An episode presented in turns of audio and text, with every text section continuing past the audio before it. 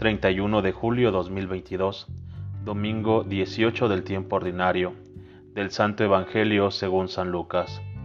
En aquel tiempo, hallándose Jesús en medio de una multitud, un hombre le dijo, Maestro, dile a mi hermano que comparta conmigo la herencia.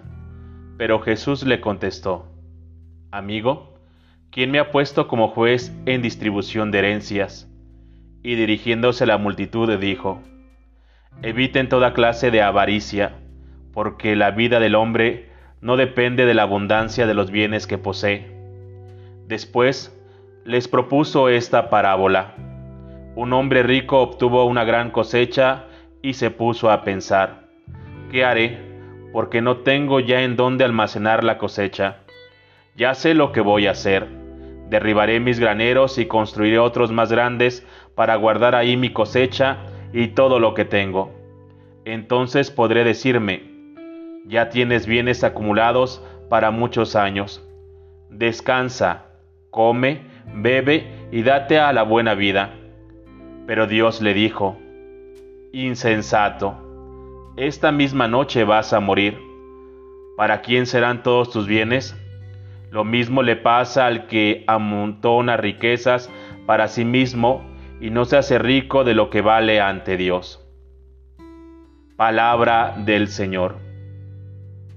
Hoy Jesús me dices que mi vida no depende de las riquezas y de la codicia, no es la solución a mis problemas.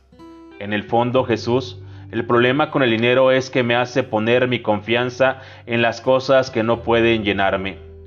Hoy me hablas del dinero, pero lo mismo me dices sobre el placer desmedido, sobre la soberbia, sobre la confianza desmedida en mí mismo. Todas estas cosas me prometen colmar mi vida a precio de que te abandone a ti.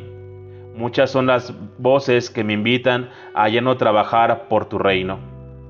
Me dicen que es una tontería, que nada puede cambiar, que no desperdicie mi vida en algo tan iluso, que es muy difícil, que no vale la pena. Ayúdame a confiar en ti, amado Jesús. Creo que aunque parezca que no vale la pena trabajar por ti y por tu reino, en esta vida, en la otra, la recompensa será la mayor que nunca podré ni siquiera imaginar, porque tú mismo me das en abundancia. No permitas, Jesús, que me deje seducir por el resplandor de las monedas cuando tú eres el mayor tesoro.